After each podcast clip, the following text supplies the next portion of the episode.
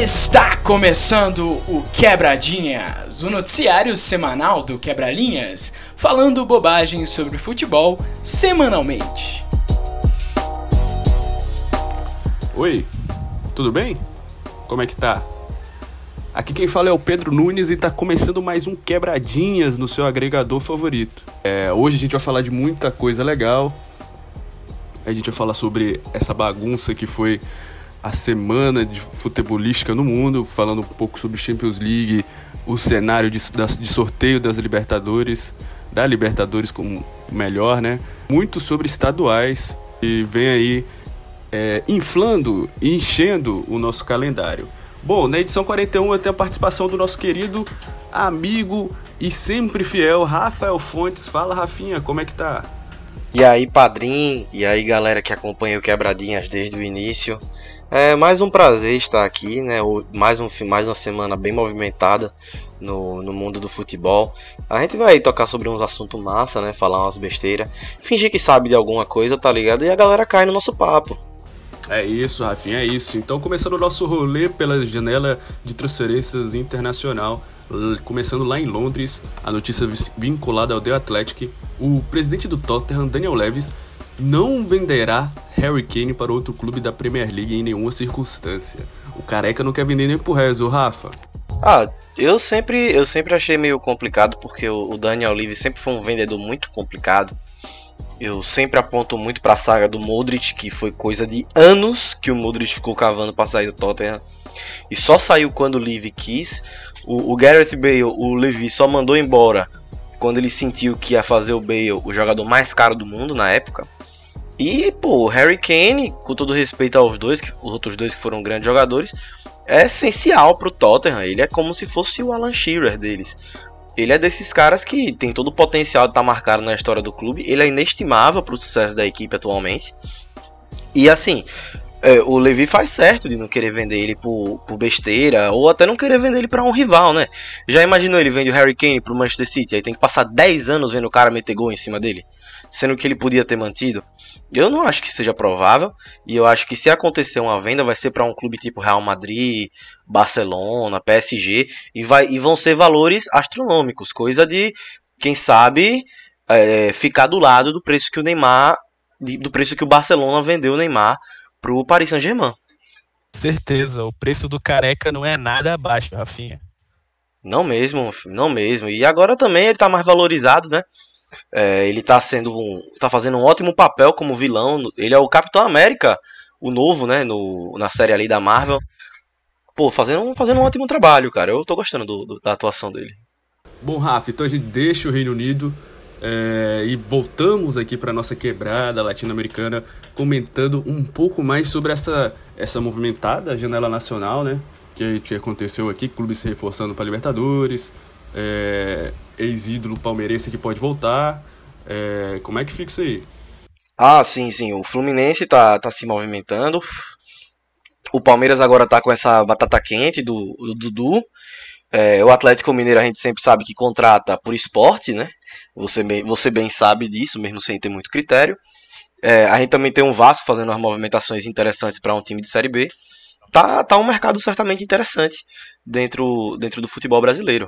E vamos falar da notícia aí que meio que chegou, chegou chegando nessa, nessa semana, que foi o Fluminense que fechou as contratações, contratações de alguns jogadores que podem somar para a Libertadores. A gente começa então com Abel Hernandes, que vem do Internacional, o Bobadilha, do Guarani do Paraguai, o Manuel do Cruzeiro e o Casares do, do Corinthians, hein? É, será que tem corpo para chegar na Libertadores? Vai formando? Como é que funciona isso aí, Rafa? Ah, sim. É, eu não boto muita fé na contratação do Bobadilha. Eu lembro muito do Bobadilha na época de Bundesliga. Eu soube que recentemente ele estava no Guarani do Paraguai, fez, fez uma boa temporada lá. Mas antes disso, ele passou pelo futebol argentino e não fez nenhum gol lá. Eu acho até que ele estava no, no Vélez Sarsfield, não lembro exatamente o clube que ele estava. Não foi bem, então eu acho uma contratação arriscada. O Bobadilha que nunca foi reconhecidamente um, um grande goleador, né? Até, na, até nos seus tempos de futebol alemão, ele era um, ele é um atacante mais reconhecido por ser bem voluntarioso tal. Dependendo do preço e vindo para ser opção de banco, tudo bem. Já o Abel, eu acho que pode ter um certo potencial, entendeu? É, ele não, não explodiu tanto quanto a gente esperava no Inter, mas ele vai estar num clube que possui expectativas menores e atuando de segundo atacante, quem sabe com o Fred, ele pode, ele pode fazer, ele pode somar assim com os caras. E o Casares é aquela coisa, né? O Casares é o Coringa.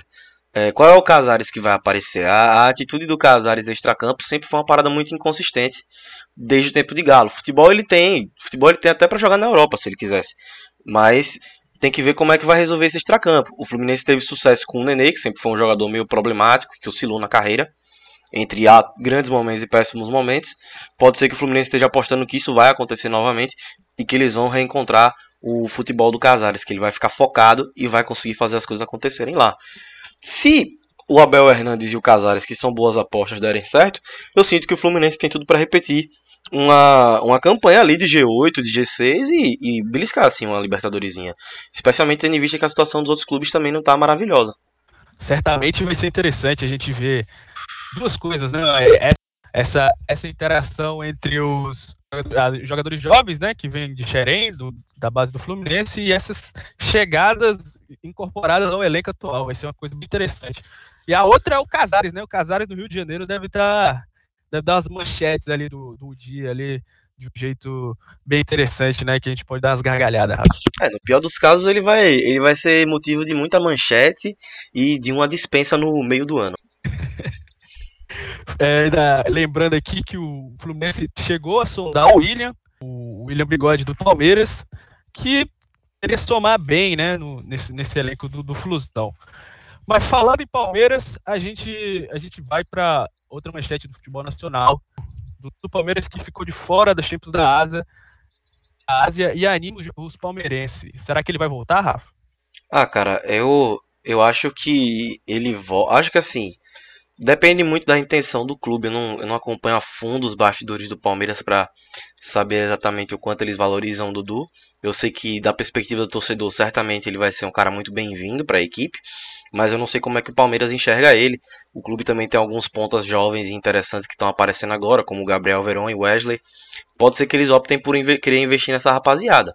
Mas se for falar apenas do jogador Dudu, ele sempre vai agregar para um time como o Palmeiras, ele sempre vai agregar para uma equipe do futebol brasileiro. Ele chega para ser um dos melhores jogadores do país.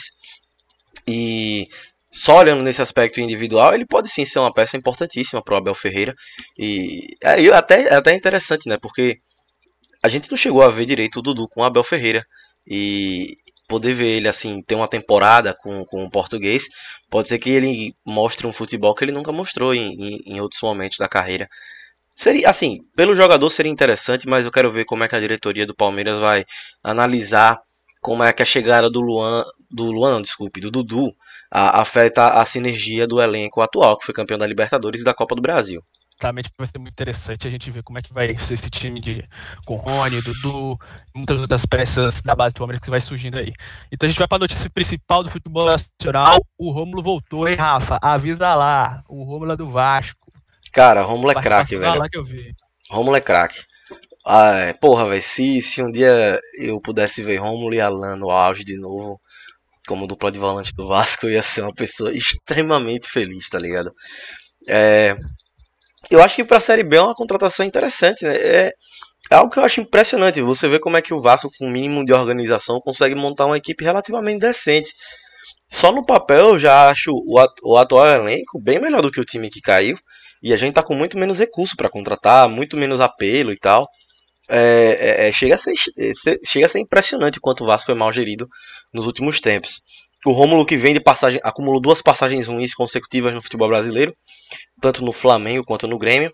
Aparentemente na China ele conseguiu sequência e o pessoal lá que acompanha mais futebol asiático, os jornalistas falaram bem dele, disseram que ele fez uma passagem bem sólida lá, foi uma sustentação defensiva para a equipe. Se chegar no Vasco, ter, sequência física e jogar bem, vai ser uma excelente adição e vai ser um cara é um cara que conhece a história do clube, um cara veterano, vai ajudar muito a molecada da base, porque o Vasco só tem volante da base. Andrei, Galarza, Juninho, Caio Lopes, Bruno Gomes, tudo meninão e, e tem um cara que já conheceu o clube, que vivenciou o último grande período de sucesso do clube, a, no mínimo já é uma influência positiva para o vestiário. E se não der certo, em termos de questão de sequência física, aparentemente o acordo que ele teve com o Vasco é um salário baixo, E o clube pode rescindir com ele caso ele fique um longo período de tempo sem jogar. Então, assim, não tem muito o que perder nessa, nessa contratação. Eu só achei muito louco que o Romulo ele tinha uma proposta de salário seis vezes maior do Japão e preferiu voltar pro Vasco. É, é, um cara que tem muita gratidão pelo clube, eu achei isso muito foda. A camisa, Rafinha, a camisa. Ah, o Vasco, vamos, Vasco vamos é o então... Vasco, pô. O Vasco é o Vasco. Vasco. Então é isso, rapaziada. Vamos, vamos finalizando aqui o, o bloco 1 de em torno das janelas de transferência e vamos chamar nossos convidados aí para debater essa semana que foi de muitos jogos, muitos clássicos, é, definições da, da Champions League e na Libertadores.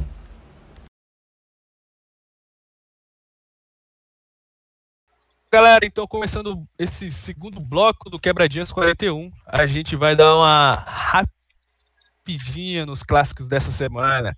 É, Rafa. E para falar com a gente, a gente vai vai somar na nossa discussão nosso querido Pedro Faria aqui. Ei. Salve pessoal, tudo bem com todo mundo? Vamos falar um pouquinho aí de, de futebol. Sempre um prazer estar aqui com vocês, né, senhores? Então vamos aí, vamos. Tem bastante coisa para falar hoje, né? semana foi agitada. Agitadíssima, agitadíssima. E voltando aí na nossa casa, a gente tem a outra presença para somar nessa discussão, que é o nosso querido Vitor Martins. Fala, Vitinho, tudo bem? Bem, pessoal. Saudade, saudade de vir aqui. Conta de volta. Vamos lá, vamos lá, é isso. Bom, a gente começa então com com o querido é o clássico, que muito tempo não se passava. E o Real Madrid voltou a vencer o clássico e embolou tudo lá na, na, no Campeonato Espanhol, né? O que você acha dessa bagunça lá na Espanha, DDS? Cara, é... acho que dois tópicos, né? É impressionante com. Primeiro, primeiro lugar é. O Atlético de Madrid tá começando a, a pipocar, né? Porque os caras tiveram um início arrasador no campeonato e, e conseguiram né? deixar né? Real Madrid e Barcelona, que começaram tão mal a temporada, chegar e, e chegar perto, para mim, assim, é impressionante a aura de fracasso que o, que o Atlético de Madrid tem. Pode ser o time que for, mas os caras simplesmente não conseguem fazer acontecer, levantar um troféu, fazem ótimas campanhas e não conseguem. Esse ano eu achei que ia ser um ano para eles ganharem e eles não conseguiram nada. E o ponto 2 é, como o Barcelona, mesmo quando parecia que ia dar esperança para o torcedor, tinha conseguido uma sequência boa de resultado, parecia que estava em ascensão, o Koeman parecia ter encontrado o time. Justo quando o Barcelona parecia que tinha dado esse passo à frente, chega mais uma vez num jogo, de cru, num jogo crucial e, e perde e é derrotado. É, um resultado importantíssimo para o Real Madrid, que está mais do que vivo na briga. O Barcelona ainda está vivo, mas vai, de, vai ter que depender do tropeço dos outros, dos outros adversários para conseguir buscar o título. A questão é que eu fico muito triste, cara. O Barcelona não consegue mais aparecer em jogo importante, né? A gente não vê mais esse Barcelona, a gente só vê o Barcelona ganhar nas coxas contra time pequeno. É, é impressionante o quanto esse time caiu de uns anos para cá. É verdade. Não só isso. Não, é só, só aproveitando que você falou do Barcelona, mas não só isso também, tipo assim, o, o, o tanto que o, o, Real cresceu e no momento chave da temporada, né, velho? Foi uma Experiência. complicadíssima. Já... Pode ser, pode ser. Você dane, né? Mas é, a gente vai ter. Vai, vai falar da Champions League daqui a pouco, mas dois jogos contra o Liverpool e o clássico, o Real Madrid jogou futebol que não me lembro a última vez que ele jogou desse jeito na temporada, né? Bem na hora que precisava, o Real virou a chavinha. Os jogos mais importantes, assim. Como sempre, isso, é né? isso. E já passando a bola pro Vitinho, então a gente pode destacar o meio-campo do Real Madrid, né? Mais uma vez, eu acho que ligou a chavinha nessa temporada e nessa sequência de jogos citada pelo Pedrinho, jogou bem de novo, né? Jogou o que me chamou a atenção foi o. Na verdade, não foi nem o trio, o trio que a gente que a gente uh, costuma pensar, gostar, né? Casemiro, Kroos e Modric, mas o Valverde que entrou para fechar ao lado do Jordi Alba. O Jordi Alba realmente teve um jogo apagado. E eu, assim, sobre o Atlético de Madrid, eu acho que o, que o Rafael falou o que ele falou me representa completamente, assim, eu, eu fico muito triste, eles, eu, eu, eu até cheguei a me empolgar, né, eu assisti alguns jogos do Atlético ano passado, falei, nossa, tá jogando, tá jogando bola mesmo, né, e aí de, cai desse jeito, enfim, e vai, tá com toda a pinta de que vai dar aquela pipocada de novo. E... Oi? Não, não foi nada não. Ah, tá. E, enfim, sobre o Barcelona, eu, eu fico. É, é, é muito. Assim, o Barcelona é um dos times que, que eu. Né, desde que o Romário estava lá, desde que o Ronaldo, Ronaldo Fenômeno estava lá, tenho um carinho pelo Barcelona. O primeiro jogo internacional que eu vi foi o Barcelona 5, Atlético de Madrid 4. Mais uma pipocada do Atlético de Madrid, que abriu 3 a 0 naquele jogo. E, e, e me impressiona a incapacidade do Barcelona de lidar com jogadores acima da média, né? Então, assim, quando você, que nem vocês, nem vocês falaram, o time joga, né, contra times pequenos e ganha de times pequenos, às vezes nas coxas, até ganha bem outro dia, deu um, fez um 6 a 1 na Real Sociedade, que apesar de ser um time pequeno, é, ganhou a Copa do Rei, tá jogando muito bem, mas não, realmente eles encaixaram muito bem, mas aí quando você pega um Benzema, um Vinícius Júnior, um Mbappé, o Cristiano Ronaldo na fase de grupos da Champions é piaba em cima de piaba em cima de piaba. Assim, o Barcelona não consegue lidar com um jogador. A defesa do Barcelona não consegue lidar com qualquer jogador que seja né, acima da média. Tem um atacante com maior qualidade num contra um, ele, o que o Vinícius Júnior fez com o Mingueza foi, não, foi gentil, assim, foi, foi proibido. O cara tem família, sabe? Então, sei lá. é duro, é duro. E, Complicado. E dureza, e dureza, e dureza, dureza mesmo é o Messi que vive um jejum de vitórias. E a sua possível desse período é o clássico, né? E Pedrinho, você acha que ele vai jogar outro?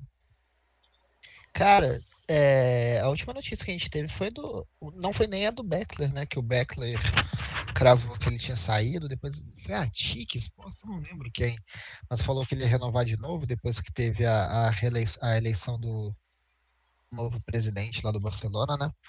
É, falaram que ele ia ficar. Eu não sei, cara, mas assim, é, eu também não acho muito justo você colocar. A gente fala assim, ah, tipo, o Messi vive o jejum clássico, assim, porque é só mais um reflexo da fase do time, né? A idade do cara, assim, não, não, não permite carregar tantas pessoas assim, igual ele já carregou uma vez a carreira dele. Então, é, é, é, mais uma vítima do contexto que vive o Barcelona, né? Melhorando um pouquinho, melhorando de pouco, pouco em pouco, mas tem muito trabalho para fazer para esse Barcelona voltar ainda. Ah, trabalho há demais ali para fazer.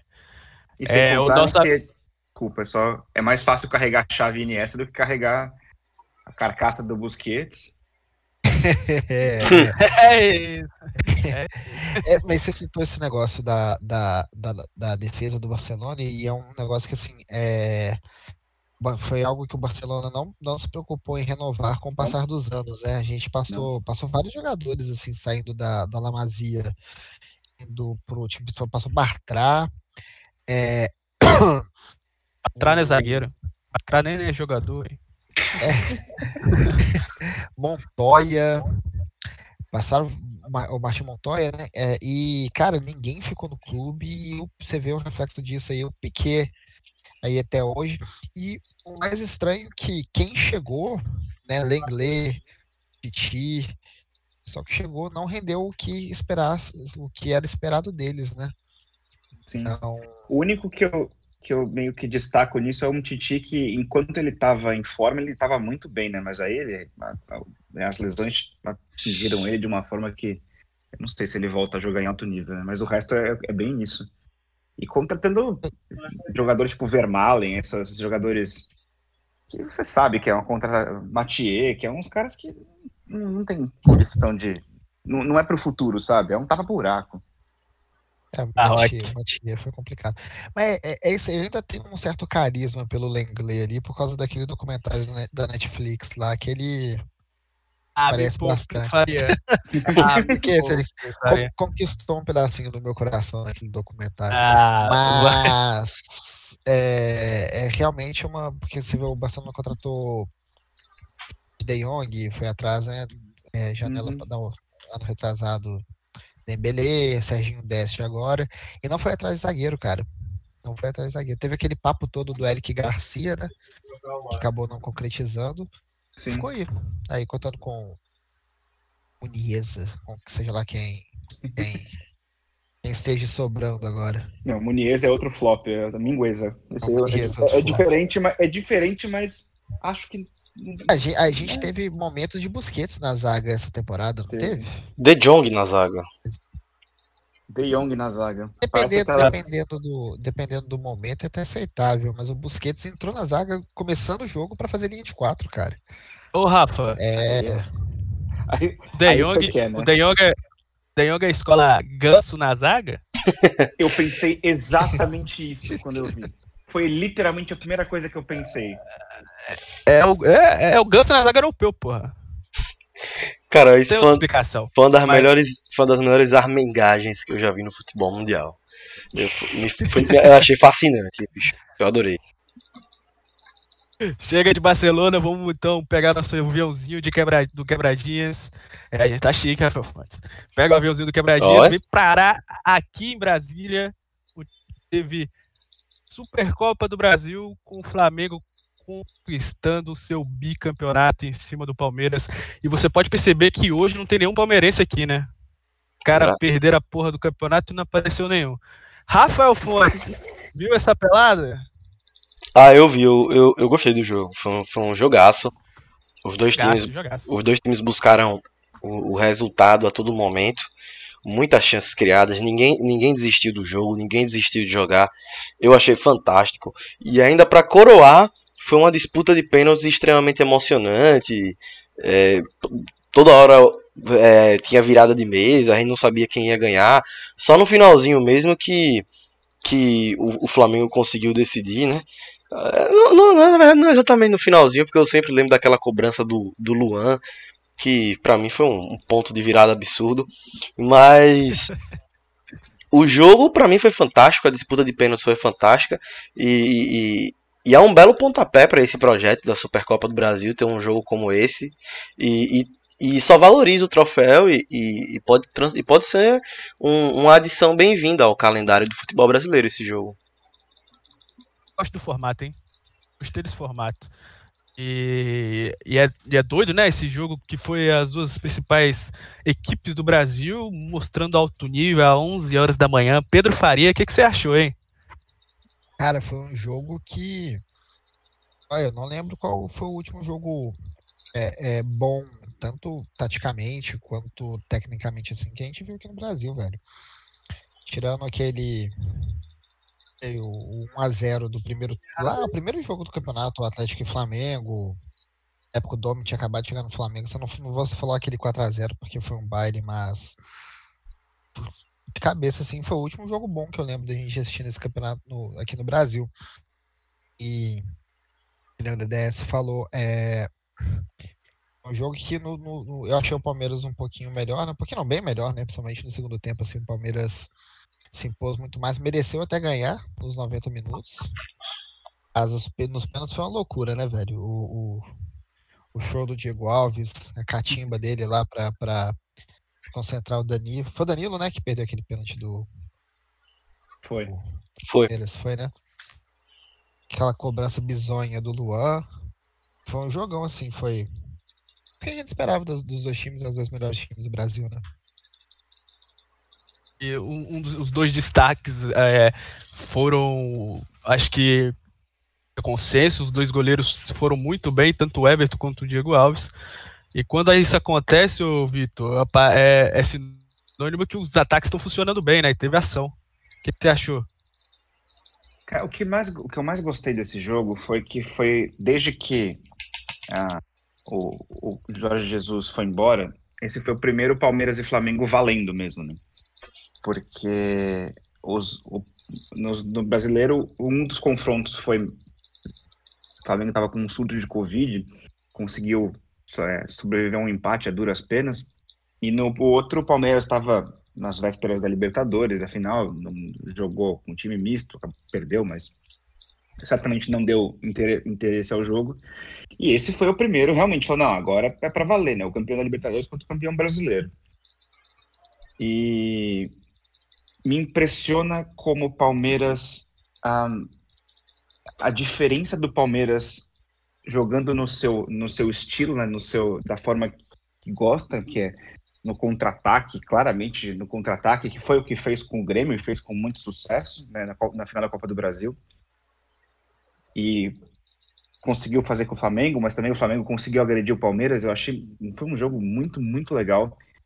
É, uma coisa que eu queria destacar, que eu acho que não, assim, é, uma, é um, um, elogio que já tem sido feito, mas que no jogo de nesse último jogo ficou muito claro é como o Diego Ribas se adaptou muito bem a essa função que ele está fazendo agora aquele, aquelas, aquele carrinho em cima da linha para tirar, um, tirar um gol é uma coisa que eu jamais imaginei ver o Diego Ribas fazendo. Não porque ele fosse preguiçoso nem nada disso, mas porque é um cara que eu jamais imaginei estar tá jogando naquela zona do campo e ele, assim, eu me impressionei muito em como ele se encaixou nessa função. É, e, e achei é, é legal, assim, sabe? É um cara que não precisava estar tá fazendo isso. Ele podia só ir procurar um, um mercado mais alternativo para ele ganhar, enfim, um mercado mais alternativo, um time que ele pudesse ser o 10, mas não, ele preferiu ficar e jogar de volante com já seus 30 e poucos anos. Então me impressiona bastante isso nele.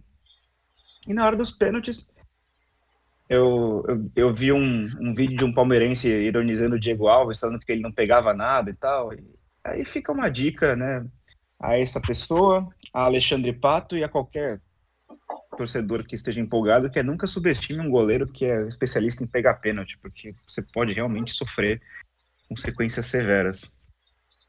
E no 50-50 o negócio fica brabo. Exato. Foi isso. Quem que foi? Acho que foi o Renato Maurício Prado, velho. Ele tweetou durante o segundo tempo, assim, ah, pra, pra quem era especialista em pegar pênalti, Diego Alves desaprendeu a pegar e tal, né? É, não sei. Aí não sei. chegou nos pênaltis, o cara desmontou. É, Renato, é, Renato Maurício Prado é, é, bom demais. É, a última defesa do Diego Alves é linda. É, ele, ele pega assim, ele comeu a. Ele, quem foi que perdeu o último pênalti? Logo antes do Rodrigo Caio? Que ele. ele, o ele Danilo meio... Não, o Danilo. Não, o Danilo tá na trave. É, o Danilo foi o que perdeu na. Foi o que perdeu o quinto pênalti o quinto, que, isso. que empatar, que, que ganharia o jogo, né? que permitiu ao Gabigol empatar. Mas eu queria lembrar quem perdeu o, o, o oitavo pênalti. Que ele, ele, meio que fez, ele meio que fez o cara bater onde, onde ele queria que ele batesse. Assim, eu, eu, eu foi muito impressionante. Assim, ele não, não piscou, não pulou, só o cara bateu ele pá, como se fosse fácil. É o menino. Coisa maravilhosa. Menino, né? Gabriel, ele, ele montou um edifício na cabeça do Gabriel Menino Nossa naquele. senhora, fez um complexo habitacional inteiro. É um absurdo. E falando da agressão, né? A gente teve um bafafá ali no, nos vestiários logo após a expulsão do auxiliar do Palmeiras, que as fanfics do Twitter estouraram, Rafael Fontes. Ah, não. O Braz apanhou, falaram que não sei o que, dois, palme dois policiais palmeirenses foram para cima, é uma doideira. Ah, a, a, mesa de bar pegou fogo, viu? Porque o que eu ouvi de história, que um chamou o outro disso, que teve murro, que o presidente do Flamengo bateu no cara, foi assim, um, um carnaval de boatos que me deixa muito feliz e, e me deixa muito gratificante, né? Porque isso é Brasil, cara, fofoca telefone sem fio, entendeu? Eu, Aliás, eu é a adoro. Supercopa do Brasil. Isso aí, isso aí vai ser temas pra, sei lá, um bola da vez, tá ligado? Que tipo, Marcos Braz vai aparecer, os caras, ô, velho. E aquele episódio? Ele, não, não, não sei o que aconteceu lá tal. Ah, é fantástico, cara. Mas isso gerou um grande momento que foi a CBF tomando uma chamada ao vivo de Galvão Bueno. Ah, foi. Crack. Tudo não mostrar a, a, as imagens, eu não sei imitar o Galvão, né? Então. Não, o, Gal, o Galvão, o Galvão é mesmo, em, mesmo em má fase, o cara consegue ainda umas é, sacadas atemporais. Sem contar que ele tem, ele tem, ele chegou naquele, naquele ponto que ele realmente não se importa mais, né? Sim. É. Ele não vai poupar, Tanta carta poupar branca, palavras. Ca- É E aí? entretenimento puro, né, cara? Ele foi falar do galo, ele chamou o galo de galo duro. Você não consegue ficar puto com o cara, velho. É simplesmente o Galvão Bueno, sabe? Assim, Galo. Tem gente É. que fica, vai entender, né? é que as Falando em galo duro, falando em galo duro, ô Pedro Faria. Vem aqui, deixa eu te contar um negócio. Atlético Mineiro. chata. Ah, pelo amor de Deus, rapaz. Eu que tenho que tocar esse programa hoje. Obrigado aí, ô Igor Varejano. Muito obrigado. Deveras feliz aqui da minha casa. O Galo, o Clube Atlético Mineiro perde o clássico no, no primeiro confronto da temporada 2021 entre os dois times. E eu acho que vai ser o único, né? Não sei, pode ser que sim, pode ser que não. É, pois é, o Cruzeiro venceu por 1 a 0 lá no Mineirão é, no, no domingo. O- deixa eu só lembrar o dia aqui, gente. Não, no dia 11. Ah, 11 o Galo perde. Fiquei tão desnorteado com essa, com essa derrota que eu nem sei que dia foi. Perde pro Cruzeiro. No Campeonato Mineiro, Pedro Faria, o que que você conta sobre, sobre esse jogo? Já tá correndo, cara, hein? Não, não tem nem. Não, assim, é, é, explicar aquela derrota é até fácil, assim, sabe? Que é um, é um time que o Atlético foi, um- é um, não foi, o Atlético atualmente, do, o Atlético do Cuca, né? É um time que não tem intensidade, não tem uma identidade tática, não tem jogo é, é, que a gente pode falar. A gente poderia até usar de desculpa, assim, é, ah, aquele, que a gente está naquela parte de aquele momento de transição de trabalho, né? É de um treinador do, do São Paulo para o Cuca e tal. Mas, cara, tudo que o São Paulo construiu, o Cuca. Não, e, e eram coisas que o Lucas Gonçalves, naqueles jogos que ele teve enquanto interino no, no começo da temporada, é, ele deu sequência e, o time não existe em campo. É um. Tava até brincando que tinha que chamar a polícia, né, pro, pro time do Galo lá, porque era um aglomerado de jogador em campo, velho. Durante a pandemia, assim, os caras correndo atrás da bola, igual limpador de para-brisa de carro, assim. E o Cruzeiro foi um time que teve. Tinha uma proposta de jogo que era se defender, e não só se defender em bloco baixo, né? O Cruzeiro marcou em cima muito bem, mas que não tinha muita força nem qualidade para atacar. A única oportunidade que teve foi uma bola boba que, que sobrou do Hulk com o Nacho. E saiu o gol, assim, que seria um, seria um 0x0, cara, aquele jogo. Assim, o Cruzeiro ia sentar no resultado ali de, boa, de boaça, 0x0, e o Galo não ia querer mudar o placar. Então, Destaque para hashtag Fora Cuca, que esteve, que esteve nos, nos trend topics durante uns três dias aí, depois do clássico. agora é, agora é tarde, agora o negócio já tá aí, velho. Agora não. Mas assim, Pois é. eu, Não, eu não. entendo, um- eu entendo um pouco de ter um time que foi treinado pelo São Paulo e depois pelo Cuca. E ahm, o Atlético realmente. Primeiro ele foi vítima do. caiu no golpe do São Paulo, né? Que a cada derrota ele pediu um reforço. E o Atlético tinha, tinha dito não, mas disse sim. sim e agora tá com 15 atacantes, oito meias ofensivos e o Hever na zaga. né? Então, é- é- é- por sorte, pelo menos o Atlético não vai falir, que nem o Santos quase faliu, graças a São Paulo, José Carlos Pérez e Orlando Rolo. Aliás, um pequeno parênteses aqui para falar que o presidente do Santos fez uma live para expor as contas do clube, né, para em, em princípio da transparência, que eu achei maravilhoso. Mas no Galo vai rolar isso pra também sempre. esse mês. Tem o, vai ter o Galo Business Day, justamente pra isso. Nossa, esse pra nome é terrível. expor as Mas, mas eu, eu acho legal, e, e ainda bem que o Atlético não precisa se preocupar com isso. Eu não, não acho que precisa, eu não tô aqui afirmando, ah, vai cruzeirar. Não, não, não é isso. Mas de fato é um elenco desigual, é um elenco inchado. E o Cuca, o ponto forte do Cuca é ele, é ele pegar um jogador grosso e falar pra ele que ele é bom. E, e o Atlético hoje precisa de um cara que fale assim: então, você acha que você é muito bom, mas você vai ficar no banco. E isso o Cuca não é muito bom em fazer. Então, assim, eu realmente acho que o, o atleticano, com esse elenco, mesmo com esse todo essa, esse elenco à disposição, vai ter um, pelo menos um primeiro semestre um tanto quanto sofrido. Até ajustar o time fazer uma limpeza nesse, nesse, essa folha salarial inchada, né? Que apesar de não estar não tá perigando ainda, ninguém precisa disso. É, mas te falar que não vai ter limpeza nenhuma, não, viu? Só vai ter chegada. Vai chegar o zagueiro. Eu vou, você falou do zagueiro, é, eu vou passar um pano pro São Paulo, porque o São Paulo pediu dois zagueiros. Né? O São Paulo pediu o Alonso, que chegou e tomou conta, Sim, e o Bueno. Que o Bueno, né? É, não é lá essas coisas. Então. Teve muito espaço, né? E eu vou despassar esse pano pro São Paulo, porque ele o primeiro zagueiro que ele pediu quando chegou no Galo foi o Lucas Veríssimo, não, não os zagueiros que ele mandou comprar quando tava no Santos. Foi, foi. Acho- É. é, já que a gente tá falando de Galo aqui, vou pegar um ganchozinho uh, pro nosso segundo objeto de discussão desse bloco. A fase da, de grupo da, da Libertadores, né? Que foram definidas. Quer dizer, estão em processo de definição.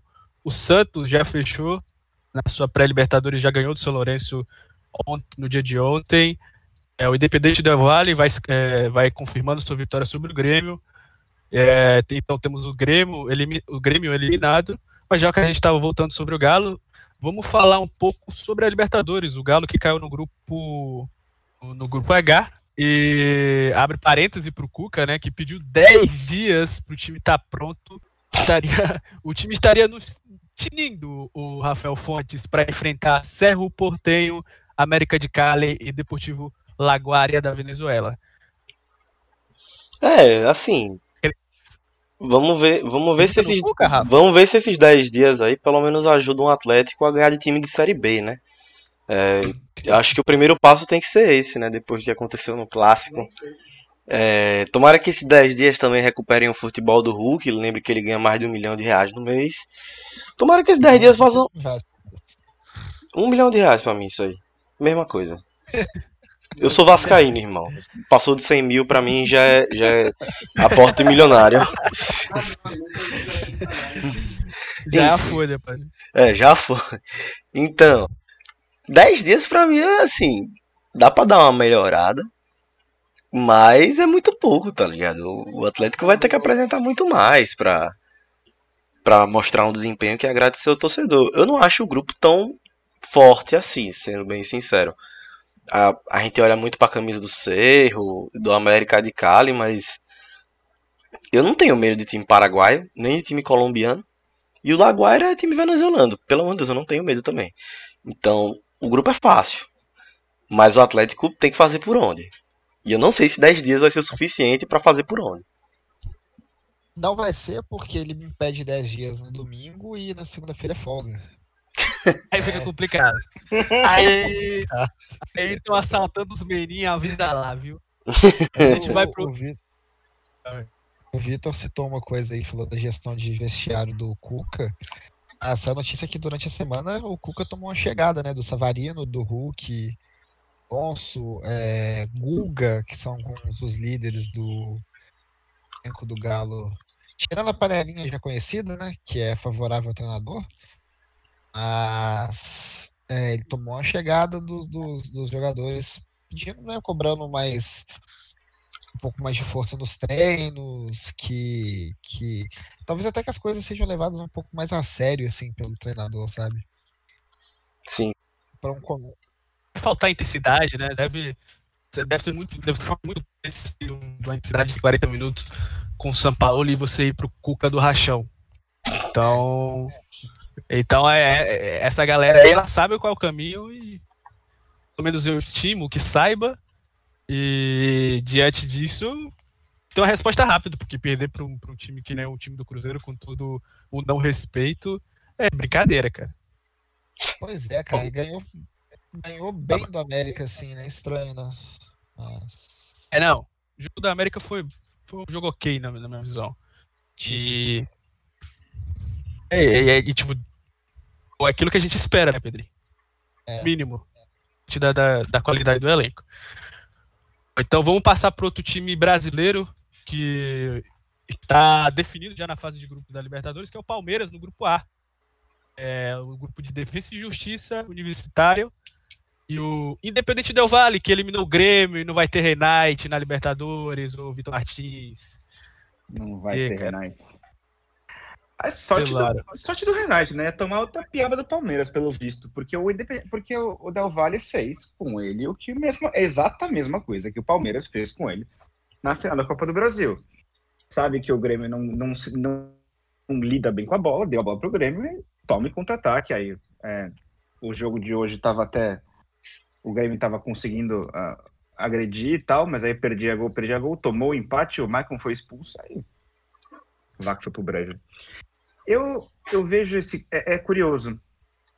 A gente estava até conversando antes de, de, de começar que eu acho. Eu até concordo que esse grupo pode ser mais difícil do que o grupo do Atlético Mineiro, mas pro Palme eu acho que o Palmeiras vai ter menos problemas contra os times do, do grupo dele do que o, o Atlético vai ter contra os, os, os times do seu grupo.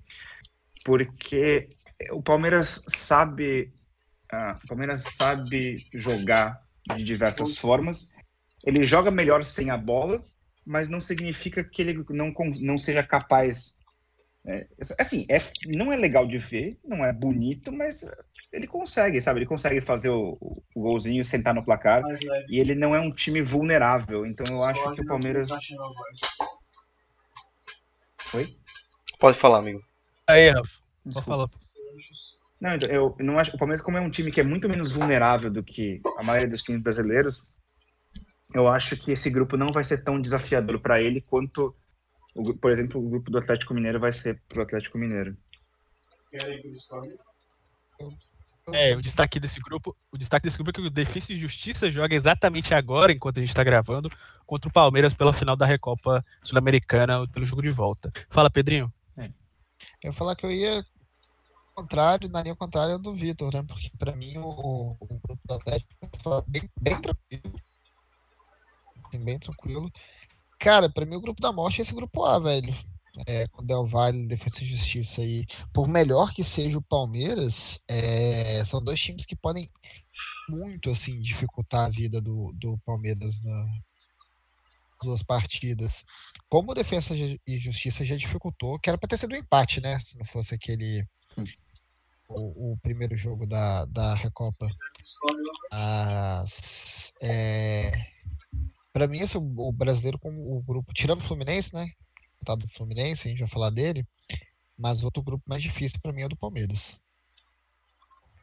É isso. É, Rafinha, quer falar alguma coisa? Ah, em relação a Libertadores, eu, eu tô com o Pedro Faria nessa. O grupo A vai ser o mais difícil. Tá bem interessante. O, o Internacional vai ter que lidar com o grande delírio coletivo, que é o Always Ready, né? que para mim é cômico. E, pô, não tem muito o que falar, né? O São Paulo vai ter que lidar com o Racing, mas deve passar. O Flamengo tem um grupo pô, perigoso. Vamos falando, pô. Mas, pô, bem, bem, eu acho, acho que assim, não tem muito grupo fácil para os brasileiros. Tem grupo definido, mas não vai ser grupo que os caras vão passar pensando no primeiro lugar logo de cara. Isso, o Rafinha deu gancho, então. O Internacional pega o Always a maior altitude da Libertadores. O estádio fica acima de 4.090 metros em relação à altura do mar. Pedro Galtério já está sem ar. Vitor Martins, será que esse time do, do, do, do Guardiola sul-americano, digamos assim, né, o Miguel Ramírez, vai dar conta? Imagino que sim. Eu não vejo, não vejo muito como pode ter muito, muito problema para passar desse, desse grupo. É, assim, nem o Olímpia, que é o melhor time entre os três adversários deles, ainda assim é um time que não que não é exatamente alguma não é um time que impõe medo, impõe respeito, mas não é não é como se ter, por exemplo, o River Plate no seu grupo ou o Boca Juniors no seu grupo, sabe? É, é um eu, eu, imagino que o Inter não deva ter problemas para passar desse grupo. É, então a gente passa para outro time. Vamos rápido aqui no jogo do Fluminense. O joguinho do Fluminense nesse grupo tá, tá eu acho que é um dos grupos mais difíceis. É o grupo D. O Fluminense que pega a Pedreira, que é o Galhardo e companhia na Argentina. O Forte e os, e os forte e o chato do Santa Fé, que tem jogadores conhecidos dos brasileiros, como o Seiras, ex-jogador do Internacional e Chapecoense, Cárdenas, que jogou no Atlético Mineiro, e não sei se ele jogou outro time no Brasil, creio que não. E, mas Olha, o Fluminense é. Isso, Vitória, Vitória, é verdade. Fluminense que recentemente anunciou o pacotão de reforços para Libertadores. Rafael Fontes, será que o Flusão consegue uma, uma vaguinha nas oitavas? Rapaz, eu certamente acho que vai Ah. ser, eu acho que vai ser certamente divertido, sabe? É, o Fluminense nos surpreendeu na, na temporada passada e até isso até casa um pouco com o que eu falei das contratações. Vai depender muito de como essas apostas vão se sair pela equipe, né? É, eu apontei muito Casares e o Abel Hernandes. É, se, se o Fluminense conseguir, além do que já tem hoje, agregar esse pessoal mais experiente, eu acho sim que o Fluminense pode conseguir pegar o Santa Fé e, e- e sobre- se sobrepor ao Santa Fé. É, Bolívar e Júnior Barranquilha. É, se for o Bolívar, vai ter um jogo difícil, fora de casa, mas em casa vai ser um passeio. O Júnior Barranquilha, eu não, eu não acho que vai ser de, de muito trabalho. E, sinceramente, eu, eu, eu, tô, eu tô preparado pro evento Fluminense River Plate. Eu acho que se o Fluminense conseguisse roubar uns pontinhos do, do time argentino, que não é impossível, é, tudo fica bem provável. Eu não tiro o Fluminense não do jogo. Eu acho que o Fluminense para mim é a segunda força do grupo. Só não tem uma distância muito grande para a terceira força, que é o Santa Fé, na minha opinião. Acho que o time pode passar, mas não vai ser com muita facilidade. Ansiosos pro Roger Machado contra o Galhardo. O moderno. Libertadores, meus amigos. Que isso, o moderno, o moderno. Bom, então a gente passa pro próximo time, próximo cabeça, o, o querido São Paulo Futebol Clube, que tem alguns times chatinhos, como o Rentista do Uruguai, o Esporte Cristal do Peru e o Racing da Argentina, Pedro Faria. Você tá vendo o Hernan Crespo treinando esse time, tá vendo que cenário positivo para eles na, na Copa Libertadores? Bem tranquilo, né? O Rentistas, eu acho que pode ser. Eu tava pensando que o Racing é muito duro também, né? Mas. é, Eu acho um grupo bem tranquilo. O Crespo, é, no trabalho dele agora, assim. Muito bem ganhou do Bragantino segunda-feira, anteontem, né? Tá jogando hoje de novo, tô até perdendo a conta dos dias aqui. Jogo Ontem, ontem, anteontem. quarta sexta. É, então, assim, o começo de trabalho do Crespo veio muito bem lá no, no, no São Paulo. Eu acho que é um grupo bem tranquilo pro São Paulo, assim, sem muito estresse. É sim.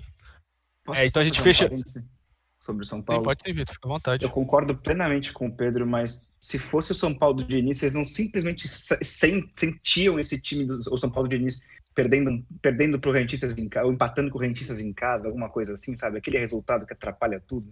Eu ia falar Aqueles isso. quatro São Paulo, empates. Fazer isso. Eu ia falar isso, tipo, rentistas e, e, e, e Sporting Cristal pra mim é babas, mas é o São Paulo, tá ligado? Eles, eles são meio que especialistas em entregar a paçoca pra equipes muito abaixo, tá ligado? Acho que eles são especialistas Meu em garantir, em garantir a vaga dele na Copa Sul-Americana. Eu Exato. vou mais além, o Rafael Fonte. O meu professor, entre aspas, o Bruno Garces, do canal Sudaca Brasil, não sei se vocês conhecem, ele é especialista em futebol sul-americano no YouTube. Conheço, conheço, Ele falou pra não tirar o olho do Rentistas, viu? É o protegido dele. Não, o Retista é um time muito bom, é um time muito bom.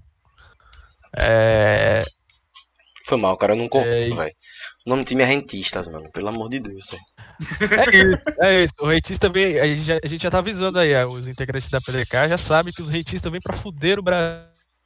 O Paulo tá na reta. E é isso. vamos, vamos então passando pro próximo time, então. A gente vai falar sobre o bicampeão da Copa Super, da Supercopa do Brasil, o Flamengo Futebol Clube. Ou é o clube de regata do Flamengo? É o Flamengo que tá no grupo LDU do Vélez Sarsfield e do União La Calera do Chile, é, Pedro Faria. Isso aí eu acho que é disputa para segundo lugar, né? É, o Flamengo aí é pé nas costas. Jogar as últimas duas partidas poupando o jogador pro, pro final do Carioca. Tô brincando. Mas, grupo bem tranquilo também. União La Calera. Isso aí não, não- Talvez o Vélez pode fazer uma gracinha. Mas. Grupo vai ser bem tranquilo pro Flamengo também. Ô, Rafa, o, o Mengaço. O Mengaço tem obra? Sobra, né? Não, não acho que nem na pergunta a se fazer. Pô, eu. É, eu acho que sobra, velho. Eu não tenho o que falar, velho. Eu não quero falar do Flamengo. Não tem, é um grupo ridículo. Eu não quero falar do Flamengo, velho. Pra mim, pra mim, o jogo mais importante do Flamengo na temporada é amanhã, tá ligado? Esse, esse, esse grupo.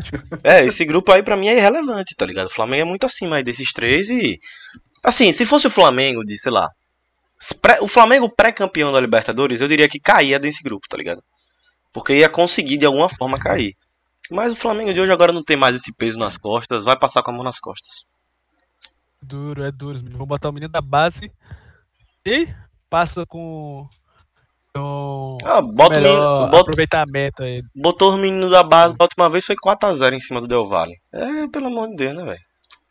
É, é complicado, complicado. Vai usar Libertadores pra poupar pro brasileiro. Os caras estão muito à frente. Tomara que zique! A gente vai dar uma passada rapidinho aqui. Caso, vou passada rapidinho no fase de grupos da Sul-Americana onde a gente vai dar uma pontuada nos brasileiros em qual grupo eles ficaram. Bom, o, Bra o Bahia ficou no grupo B, com o Independente da Argentina, o, Gab o Guabira da Guabira da Bolívia e o, o, o pote 1 do Uruguai, que será definido logo mais. O Ceará ficou no grupo C com o Jorge Wilstermann, o Arsenal da Argentina e o E3 do, da definição dos jogos da, da Sul-Americana ainda. É, o, Atlético Paranaense ficou no grupo D com Melgar do Peru, Alcas do Equador e Metropolitano da Venezuela. O Corinthians ficou no Porte Huancayo do, do Peru, River Plate do, do Paraguai, o integrante do Uruguai de número 2. O Bragabu, o Bragantino, ficou no grupo do Emelec, do Tolima e do Talheres da Argentina.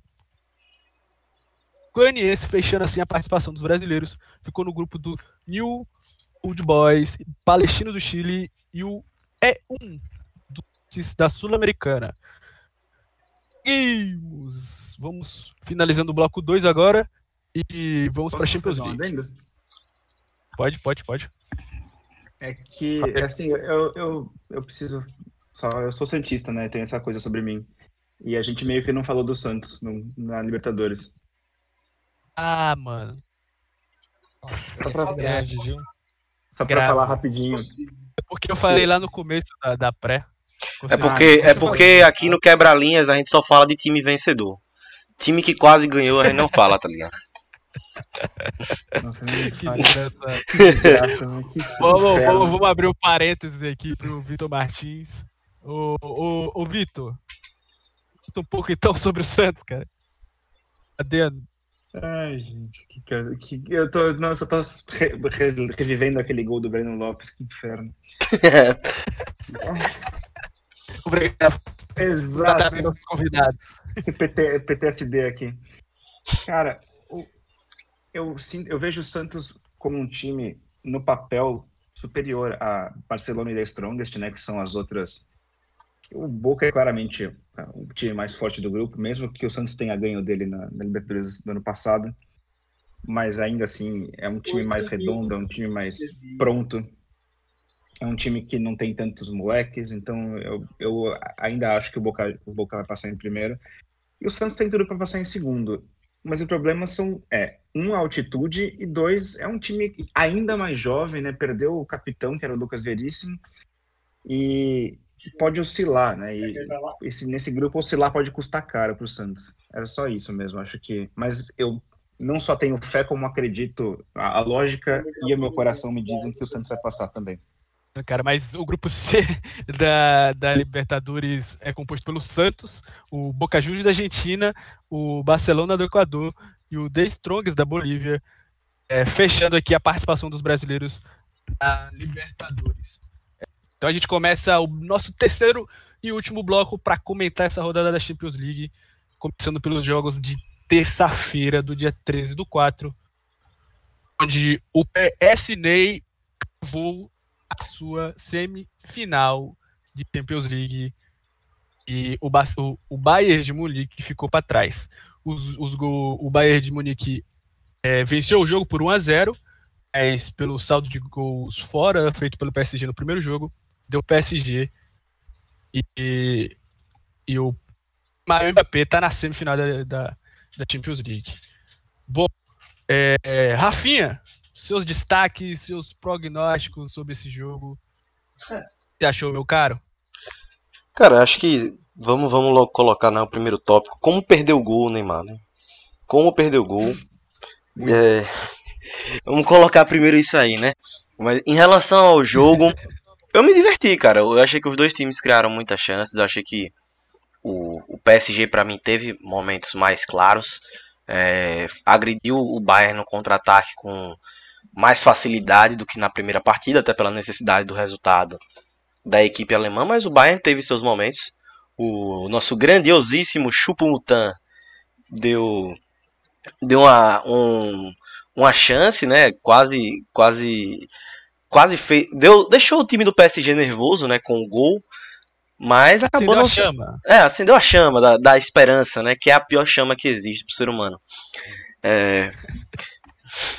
Mas assim, o PSG também merecia ter deixado um golzinho, né? Quando você vê 1x0, você pensa que foi muito mais perigoso para Paris do que foi. É, se o Neymar bota uma bola para dentro, ou se o Mbappé bota uma bola para dentro, aquele jogo tava acabado já no início, tá ligado? Mas enfim, foi um jogo divertido e é, ansioso para ver é, como é que o PSG se porta nas semifinais, né? Já já a gente fala do seu adversário. É, é isso. O, o, o destaque também para a ausência do, do zagueiro Marquinhos pela equipe do PSG. E, Danilo, Danilo falhou no gol, inclusive, né? Ele, deu, ele foi meio atrasado ali no, no cruzamento que gerou a cabeça do Chupumutan. Joaquim BMP que falhou no gol, né? Ficou olhando na bola ao invés de É, ficar mas é- o problema é que o Kimpembe, velho, ele, ele tem aquele problema do zagueiro sul-americano, velho. Ele é anão. Aí não tem muito o que fazer quando, quando, quando você pega um Não, mas E ele não sobe, ele não sobe, ele não sobe, ele não sobe. Mas tem tipo, a gente tem que, a gente tem que também comentar a volta do Paredes para esse time da, do PSG que deu para perceber que o PSG tem meio campo, né, não, Pedro Faria? Diferença demais do time, né, cara? Ele com, ele com o Verratti ia ser um absurdo se o Verratti tivesse condição de jogo. É, mas assim, é, o Dedé já falou da, da quantidade de gols que o, o Neymar perdeu, mas mesmo criando aquele tanto de chance, jogando a bola que o Neymar jogou, o melhor em campo foi o Guilherme. Um, foi um cachorro no meio campo, foi um monstro, cara. O cara cobriu qualquer espaço que o Bayern poderia aproveitar no meio campo. O Gueé estava atrás nos 90 minutos de jogo, velho. E outro cara que jogou muito também foi o Di Maria. Ele também fez uma puta de uma partida. É, o destaque pro Neymar aí, que ele fez a pior, a pior, a pior nota de- dele no soft score desde da temporada 15 e 16, somando somente 5.9 pontos na, na escala do soft score, mas ele jogou, deu uma- aquele, aquele, aquela bola na trave, acho que foi no primeiro tempo, que ele, Primeiro tempo. ele levita, ele levita em cima da bola, é um bagulho bizarro. Um bagulho Ele foi bizarro. eleito o melhor, o melhor da partida no, no- Ele foi eleito o melhor UEFA. da É, partida. foi eleito o melhor da partida. E a partida do, do Neymar foi, foi ambígua. O que, que você achou, Vitor Martins? Eu, eu, eu- eu ass- eu assisti o compacto, né? Eu não consegui ver o jogo, porque eu tava vendo o, o jogo do Chelsea. E primeiro que é um, achei um azar absurdo e é muito engraçado isso, né? No, no SofaScore ele foi realmente o pior em campo, mas se não me engano foi no WhoScored que ele foi o melhor em campo. Então, porque de fato ele foi o jogador mais perigoso do PSG e teria sido, né, e se não tivesse perdido tantos gols, teria, teria sido bem mais perigoso. Me impressionou como no, no, no caso do PSG, aquilo que o, que o Pedro falou sobre o, o Gueye é um tinha uma brincadeira que se faz sobre o Kanté que se pode fazer sobre o Gana Gueye nesse jogo, que é 70% do mundo é coberto por água e o resto é coberto pelo Gueye. Pois é, ele tava em toda parte e também tem outra, né? Que o, que o gay é o cantê dos pobres. Que no caso não é Exato. pobre. O que eu, ia, o que eu me impressionei um pouco nos dois jogos, na verdade, foi como a ausência do Lewandowski afeta, não, não é só, porque eu, eu, eu acho que o Choupo-Moting, ele não foi mal, ele inclusive fez um gol em cada jogo, mas o ataque inteiro do, do Bayern parece não saber, não, não ter, não, não querer finalizar para o gol, ou quando finalizava, finalizava meio, meio mascado, meio, meio travado. Então, o, o Bayern teve o mesmo volume que tem de, como de costume, mas não conseguia, mas parecia um time incapaz de fazer um gol, com menos capacidade de fazer um gol. E eu, eu vejo acho... isso. O, o grande destaque, o, o, o grande destaque então do, defesa do Bayern, o, o, grande destaque do jogo do Bayern, eu acho que foi a defesa, né? O Lucas Hernanes fez uma boa partida. E, é, sempre estava dando combate com, que, com o Mbappé e o Neymar. E, e, grande número de chances de acerto que ele teve, né, o Pedrinho? Mar quase encerrou a carreira dele no primeiro tempo, né? Aquele lance ali na, ah, deu um... da área. O, o Neuer que, que salvou, né? Mas. O Lucas Hernandes é muito bom jogador, né, velho? É um muito jogou na zaga, né? Mas eu, eu gosto, eu gosto bastante dele. Mas é, o Vital estava falando do Lewandowski e eu acho que talvez o, o, o Bayern criou para matar o jogo no jogo de ida, sabe? Assim. Mas eu acho que é questão de qualidade, né? Quando você tem o Lewandowski finalizando ali,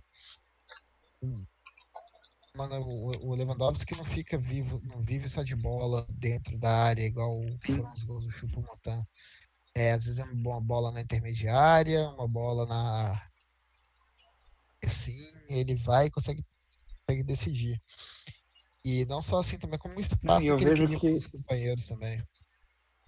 Sim, sim. Eu vejo que, por exemplo, se o, você tem o, o Miller com a bola e, e, eu tenho o Lewandowski do lado, você sabe que ele vai querer passar. Mas se tem o Choupo-Moting do lado, você sabe que ele não vai querer passar. Então, é justamente é, isso. É diferente, pro, o zagueiro age de forma diferente, né, no fim das contas. E um, é.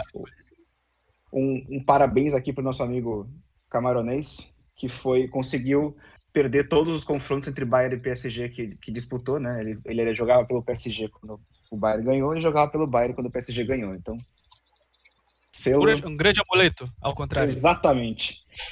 Selo Uruca para nosso amigo Eric Maxim Chupomotin. É isso. É, a gente também viu bastante o, o Leroy Sané sendo ativado nesse jogo e creio que passa muito sobre essa ausência do, é, do Lewandowski que tipo procurava e procurava finalização na área, fora da área, é, no contra-ataque, e você podia, perceber, você podia perceber que o Sané sempre estava sendo bem ativado, mas tinha aquele cara para empurrar para dentro, né? Aquele, aquele famoso melhor centroavante do mundo. É complicado. É, o comando também parecia. Chupomoting. É, o próprio Sané, assim, o tanto que ele. Ele caiu, né, velho? Se fosse o Sané da época do City, o cara decidiu o jogo. Decidiu o jogo assim, rindo, velho. O que o Guardiola fez com ele época do City. Eu até comentei com o, o, o Pedro sobre assim, como é que, o próprio, que tanto que o, o, o Sané caiu em relação à época do City, né? Praticamente outro jogador agora, assim. É outro e, jogador. E a gente falou do Gnabry, do, desculpa, do Lewandowski, mas o Gnabry também fez falta. Né? Ele, ele é uma, era uma alternativa assim, que realmente o, o Bayern gostaria de poder ter tido. Com certeza. É de Gnabry. Então a gente finaliza aqui o jogo PSG e Bayern de Munique. O PSG está na semifinal. E vamos vendo aí como é que vai desenrolando essa baguncinha. Enquanto a gente vai discutindo outra baguncinha. Foi o jogo entre Chelsea a Chelsea, Chelsea, Chelsea e Porto. Chelsea e Porto se enfrentaram pela, pelo jogo de volta da Champions League com o mando do Chelsea, mas o jogo era em Sevilha, né? Os dois jogos foram em Sevilha. O Porto ganhou por 1 a 0 do Chelsea, gol de um tremendo gol de Meditaremi. Meditaremi, eu não sei como se pronuncia o nome cidadão, mas foi um belo gol, um gol de bicicleta. Vitor Martins conta mais um pouco sobre essa bagunça, conta mais um pouco sobre a Chelsea nessa competição, que vai cada dia mais afunilando e afunilando. Pai. At the way. Pintou campeão, não tem outra explicação. Irrelevant boring. É, brinca é brincadeira, é brincadeira. Ah, the way. Eu, eu tô falando sério, é brincadeira. Por favor, não corte essa parte. É, eu, assim, eu fui contra a demissão do Lampard quando ele foi quando ele saiu, porque eu achei que os motivos eram injustificados. Ah, tinha jogador que nunca eu, a gente soube de coisas como Rudiger e Alonso se queixando esse, e esse tipo de coisa e falei, gente, desculpa, mas vamos combinar aqui, né? O que, que eu vou levar a opinião dessas, de Rudiger e Alonso para definir o treinador? Mas admito que o, Tuchel, que o Tuchel encaixou que nem uma luva, né? Ah, ele acertou a defesa exceto aquele jogo bizarro que a gente tomou cinco gols do West Bromwich, uh, mas também teve, um, né, teve uma expulsão. E eu fico, eu fico muito feliz que um dos problemas que a gente tinha, um problema muito grave, era você não podia. O, o, Rhys, James ele tinha deficiências gravíssimas na, na, na, na, defesa, né? Mas por outro lado, se você tirava ele, você perdia um, um, uma, um, uma agressão muito importante pelo lado direito e eu acho que o, o esquema do Tuchel corrige muito bem isso, né? Tanto é que às vezes joga ele, se não joga o Reece James, joga o Hudson Odoi por ali, outro jogador que também eh, tem tanto talento, mas uma, uma tomada de decisão abominável, é, é desesperador ver o Hudson Odoi. E, e, eu fico feliz que o time esteja se encaixando, né? O, o Pulisic está voltando à sua melhor forma, o Werner, apesar de continuar perdendo muitos gols, ele cria muitas oportunidades também. E o, os a defesa está segura, né? Você, tudo bem, já tinha é, trocado o goleiro, que faz muita diferença, porque o Mandi é um goleiro competente, ele não é brilhante, mas ele é competente, ao contrário do, do nosso amigo Kepa Reza Balaga, que no Twitter do Chelsea instituiu a Kepa Tax, né, que você é, você, é, um, é um desconto que você tem que dar, tipo, ah, o meu, meu time fez 10 gols. Né? Falo, não, mas três foram no quê? Não conta. Então, assim, eu fico, eu fico feliz de ver que o Chelsea tem um, tem um padrão de jogo. E eu acredito, assim, eu acredito que o time, que o Chelsea possa, possa dar trabalho para o Real Madrid. O Real Madrid é o favorito, não, não tem discussão sobre isso. Mas eu acho que o Chelsea está conseguindo explorar, explorar as fragilidades dos, quando, quando os times dão, dão esse mole. E, e quando acontece, o Chelsea tenta fazer uma coisa que eu tenho achado impressionante, especialmente quando o Pulisic está em campo, é que o Chelsea vai para quando ele faz um gol ele quer fazer mais um para já matar o jogo, né? Ele meio que fez isso contra o Crystal Palace, tudo bem que é o Crystal Palace. E, e ele é um time seguro, então eu fico, tô muito empolgado com. Não, né, óbvio que eu quero que chegue na final, mas eu tô empolgado com a continuidade. Eu acho que o, o time tem futuro agora, que era uma coisa que a gente não via. Então, isso. E nesses dois jogos, né? Fez exatamente isso. O Porto, só em 180 minutos de jogo, o Porto só conseguiu fazer um gol realmente no, no, nos acréscimos do, do, do, segundo jogo. Nem conseguiu dar susto, né? Foi. Uh, teve mais um minuto de jogo e acabou. Então, a, a, mais uma falha do Reece James, mas dessa vez não, não nos prejudicou tanto. Poderia valer Isso. por dois aquele gol, né? Canelada mais bonita da história do futebol. Não, a canelada da história do futebol foi, o, foi a bicicleta do Giroud que foi no jogo contra o Atlético. Ah. é verdade. O, o Rafa, é, o Chelsea vai se ajeitando, vai surgindo novos nomes, aposta a longo prazo e já dando logo o resultado com a semifinal de Champions League. A, a Maria Granovskaya vai fazendo um belo trabalho no departamento de futebol a partir do momento que ela trouxe o Tuchel, hein? E essa perspectiva do Chelsea é, dentro da Champions League, como é que você observa? Cara, o Chelsea nas semifinais, eu não vou mentir, é, é o patinho feio. É, você olha para o momento dos outros clubes, é quem sabe, quem sabe é porque quando a gente olha para o PSG, a gente vê os nomes e, e coloca em outro patamar, né? Mas o PSG está perdendo o campeonato francês para o Lille. Mas assim, eu ainda acho que o, o Chelsea é o patinho feio de, dessas semifinais e isso pode ser bom, né? Um time que está sendo tão sólido defensivamente pode ser que os adversários deem uma subestimada e o Chelsea possa jogar em cima da sua principal característica, que é sua solidez defensiva e buscando explorar os erros do adversário. Especialmente uma equipe como o Real Madrid, que em outros momentos dessa temporada eu vi ser muito frágil para equipes que conseguem se defender bem. É, o Chelsea não é o nome mais badalado, só que eu não me surpreenderia se eles. Eles só precisam de três jogos bons. Eu não me surpreenderia se eles conseguissem ganhar o título. É, três jogos é pouca coisa, o caminho tá encurtando. É, Pedrinho, tem comentários para esse, pra esse jogo entre Chelsea e Porto? O que, que você achou? Cara, é, eu vou me abster desse jogo porque eu fiquei tão focado e torcendo tanto pro PSG terça-feira que eu só acompanhei de lado esse jogo. Ao contrário de hoje. Tamo na merda. Assistir os Eu vi os dois. melhores momentos. Eu não tive tempo de assistir essa partida toda, não. Então eu vou. Dessa vez eu vou me abster. De, deixar, deixar só com a opinião dos especialistas. Ah, e aqui a gente tem dois especialistas que não deixam a gente na mão.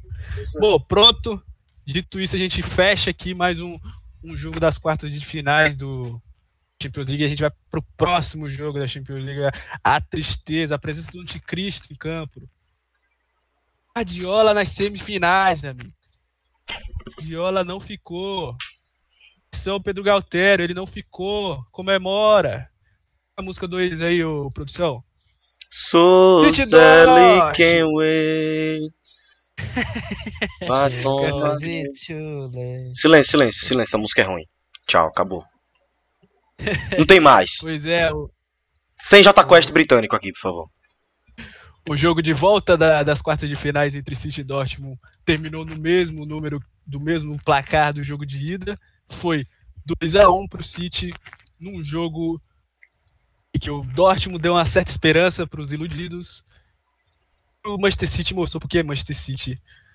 Uso de Bellingham, um dito golaço de Bellingham.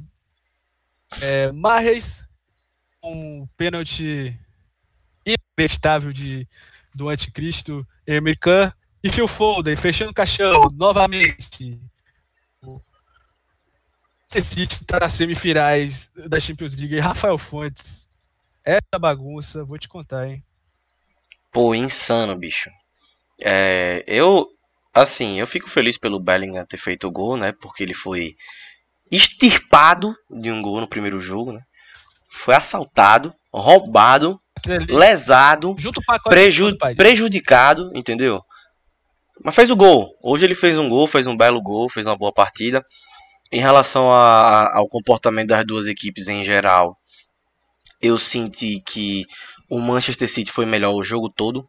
O Dortmund abre o placar, dá, um, dá uma certa esperança para o seu torcedor, mas não consegue encaixar suas transições ofensivas. O time não consegue aparecer no contra-ataque. A gente pouco viu o Haaland nesse jogo. A bola não chegou para ele em condição quase nenhuma vez.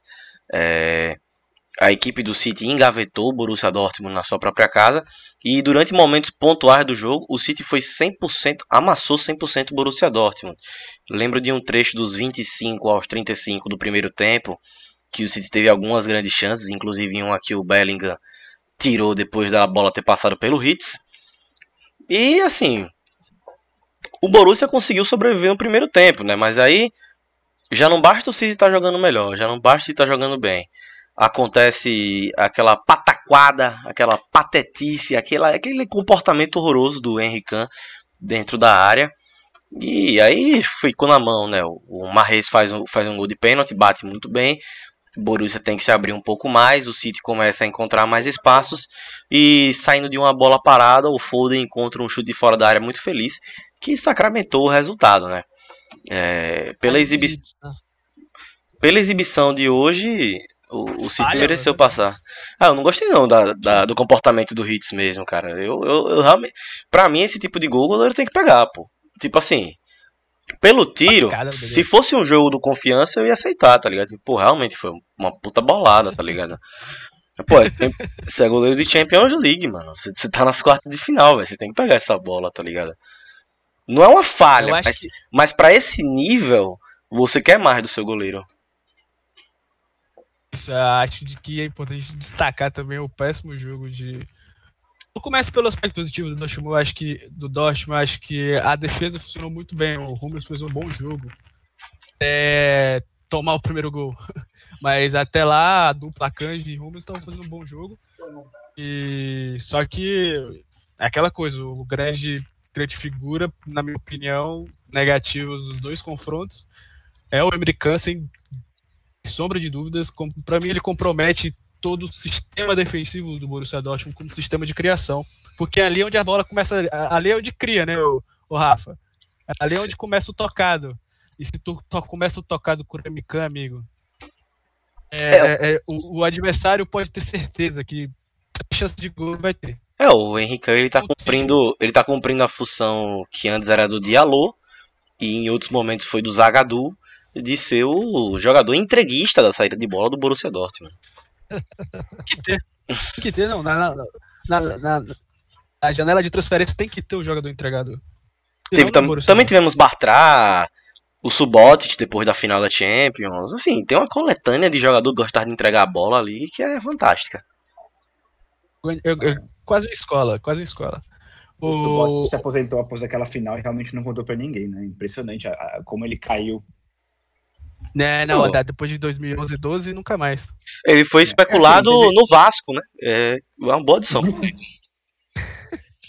Sério? Ele teve, ele teve problemas lá fora de fora do campo também, né? Ele tá, enfim, ele teve problemas com vícios e nem tantas virtudes. É, aí é duro, aí é duro. Então vamos voltar aqui pro jogo, vamos falar sobre o destaque positivo. Eu acho que o destaque dos dois jogos, fica com ele. Eu acho que no último episódio foi ele mesmo. Phil Foden, destaque do Manchester City. É, é, o, o, garoto marcou dois gols no confronto, então é, merece deveras esse status de destaque. Somando no SofaScore uma notinha de 8.2, o Pedro Faria. Cara, é, cara, imagina 2022 na Inglaterra. 22, tá, 26. Bellingham e, e, e Foden, cara. Nossa, o, o, tanto que o Foden cresceu essa temporada. E você imaginar que o, o teto desse cara deve ser enorme, velho. É, é simplesmente um absurdo, assim. Mas é, eu queria destacar uma coisa que, assim, no primeiro tempo, eu não sei se. Acho que até antes do gol, né, do, do Borussia, assim, como é que o, o City tava, eu não vou dizer frágil, mas nervoso em campo, assim, como é que o, o, Borussia conseguia achar certos espaços. E tá, as coisas mudaram no intervalo. Não sei se o Guardiola chegou no, no, no, no intervalo lá, lançou igual no, no documentário, né? Da, da, da Amazônia, aquele sit down, nobody talk. Aí, e botou o pessoal na linha assim, porque o time mudou bastante do intervalo, cara. O City no segundo tempo o City que a gente estava muito mais acostumado a ver e que não apareceu no primeiro tempo, assim. É... Agora a gente não, não mencionou o Haaland, né? Como é que ele subiu nessa, sumiu nessa eliminatória aí, né? É, Sete então, jogos marcar já. Mas assim, sobre o Haaland, sobre isso que você acabou de falar, Pedro, eu sinto que quem reviveu o, o Manchester City não foi o Guardiola, mas foi, o, foi a estupidez do americano, né? Que foi de longe. Certeza, foi de longe foi de longe o melhor jogador do City no, na, nessa eliminatória. E algumas semanas atrás, uns, um pouquinho tempo atrás, é, é, rolando essas, essas correntes no Twitter e perguntaram, uma delas perguntaram é, quem é o jogador que você defendia, assim, o jogador, o jogador aleatório que você mais gosta. Eu tive a, o pecado de citar American, cara. Como, como eu já gostei desse cara um dia nosso amigo Vitor Vilar hoje me zoou falando que é mais de torcedor do Liverpool de gostar de jogador ruim. Mas é mesmo. Não tem explicação, não. É. Porque, cara, como cara. eu gostei desse cara e hoje ele me fez espumar de ódio, velho. Porque semana passada. Tá Mas assim, uma coisa que eu queria projeto falar sobre de ser humano. É. Uma coisa que eu queria falar sobre esse jogo, e eu acho que, como nosso amigo Pedro Galtério não está aqui, eu tenho que representá-lo. Eu achei o City. Acho que o Borussia. O resultado foi como foi, porque o Borussia era incapaz de achar o Haaland. Porque sempre que o Borussia achava o Haaland, os Stones tinha muito problema com o Haaland. Os Stones não tipo sempre nas lá, quatro vezes que o Haaland pegou na bola, o Stones sofreu as quatro. Para sorte dele, a, o, o, os, os esticões do, do Borussia não acertaram o Haaland, porque se, se acertam, se um, acerta um segundo, um segundo antes de, de fazer aquele gol, talvez a resultado fosse diferente. Eu o que é senti... é comum, né? Eu Sim, acho que o namorado, acho que o namorado da Fib, o namorado da Fib, ele mexeu, ele, ele entrou errado de novo nesse jogo. Sim, acho sim. que não, não era pra entrar com o Knauf novamente no, no, no, jogo desse tamanho, cara. Tu tá, tu tá atrás, porra. Tendo Exato. totalmente a necessidade de você fechar a lateral, que é apoiada com Phil Foden. E, e, e, vamos lá, e era o Zinchenko nesse jogo, não era nem o, o Cancelo. É, eu entendo totalmente a necessidade, mas um jogo com. Eu, eu aceitaria até o, o Bellingham jogando aberto com o Del, Delano e fechando mais no meio-campo.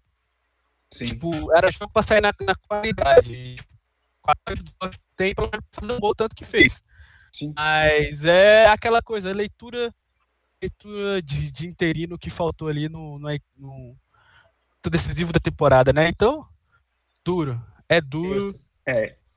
E eu sinto o City ainda meio frágil nesse tipo de confronto. Assim, eu, por exemplo, eu, o que eu vejo hoje, vamos, vamos ser bem sérios, se fosse o PSG no lugar do, do Borussia e se o Neymar não tivesse nesse, se tivesse, se tivesse convertendo as chances que queria, o, o City saía hoje com uns 3, 4, assim, porque tinha espaço e tinha, tinha bem, bastante espaço. E, se jogar e... desse jeito contra o PSG, aí, é, aí é eu acredito que o PSG tem chance. Sim. Eu acho que, acho que tem que ver, velho. Tem que ver qual, como é que o PSG vai vir também. Porque sem Marquinhos, é, só paredes volta, campo ali. Como... O Marquinhos Ferrari, dia 27, duas semanas que o Marquinhos volta. Já tava como dúvida para esse jogo? É, tem que ver, velho. Não sei não. Porque do jeito que, que tá desse jeito aí, do PSG, com esse elenco aí, com Kevin De Bruyne, Phil Foden e, e outras armas que o City tem, vai ser bem difícil. É um cenário, é um cenário muito mais difícil do que do Bayern. Então, há da gente ficar de olho aí. É, City, City Dortmund concluído. Então, rapaziada, vamos pro Vamos pro confronto que não teve nada. É isso, vamos lá. É... Fechando então as quartas de finais da Libertadores da Europa. A gente vai com Real Madrid e Liverpool. Madrid e Liverpool não saíram do 0 a 0 Então prevaleceu o, o resultado do primeiro jogo, que foi 3 a 1 pro, Li... pro Real com aquele showzinho do, do Vinícius Júnior que reflete até hoje, né? Reflete até hoje o, o Pedro Faria. Conta mais sobre um pouco desse joguinho para nós. Então, cara, é assim, o Liverpool criou para ganhar de quatro, sabe? Mas foi um, um, um, um jogo, mas foi um jogo estranho porque eu sentia que, que a qualquer momento tudo podia desandar assim pro Liverpool, sabe? O Vinícius Júnior ia acertar uma arrancada costas do Trent e ia entrar de bola e tudo, assim, como foi no, no primeiro jogo. Muito reflexo da temporada do Liverpool, né? É, então, jogo morno, assim, se o Salah faz aquele primeiro gol lá com o segundo jogo lá que ele perdeu na cara, história completamente diferente, né? Faltou muito do Liverpool que falta durante a temporada inteira, né? Intensidade, a confiança, tudo, todo, toda a essência que o time perdeu durante a temporada, com todas essas lesões, os problemas dos jogadores, é, com tudo isso assim, o resultou nesse resultado aí. Né? É, a consequência disso tudo foi foi o que aconteceu hoje. Um time apático em campo que se contentava, tipo assim, cheguei, pô, se o Salah perdeu o gol, né? Nossa, né? Aí não Acontece. tinha aquela agressão. É, por exemplo, mais um gol perdido. Ah, pô, mais uma bola, mais um chute do Firmino para fora. mais confiança do... do que. Mais confiança acabou. do que necessidade, né? Pois é, cara, isso acabou no, no Liverpool, assim. É, uhum o primeiro jogo foi isso, assim, é uma falta, o, o, o, o, primeiro gol do Real e acabou o time, assim, tudo desandou, parece o fim do mundo. Acontece alguma coisa assim, o time psicológico do time tá simplesmente acabado, assim. o, que o Klopp mais quer é que essa temporada acabe logo para resetar, vender quem tem que vender, 70% desse time tem que ser vendido e pro mercado buscar jogador, velho, porque esse elenco, esse elenco do Liverpool já não dava a temporada passada, que não sei como foi campeão da, da, da Premier League. Perder jogador, perder o Lovren, é até difícil dizer que como o Lovren faz falta, fez. Desculpa. Juntando. Meu Deus. De que fase, né? Que coisa. São tempos tenebrosos. Então, mas aí você, tá, você perde Van Dyke, você perde Matip, você perde Joey Gomes, e você tem que jogar umas, uma quarta de final de Champions League contra o Real Madrid com que é essa vergonha. E um zagueiro de Championship, que é o Phillips, sabe? No seu banco você tem dois zagueiros da base e um outro zagueiro de Championship. É, é... Legalizada a tristeza, então. É, tá legalizada a sacanagem com o torcedor do Liverpool, né? Porque era uma tragédia anunciada, assim, sabe? Você olha pro banco, vai entrar quem? Vai entrar Shaqiri e Ox pra você precisar fazer dois gols. Então. Tem que pôr o Origi. Não... não... o Origi nem entrou hoje. Pô. É. Ah, vai botar o Origi é. aí, a... o amuleto, né? Vai torcer pra ele. É, e bater nele e entrar, porque é só isso, é o único jeito dele fazer um gol. Dura, dura.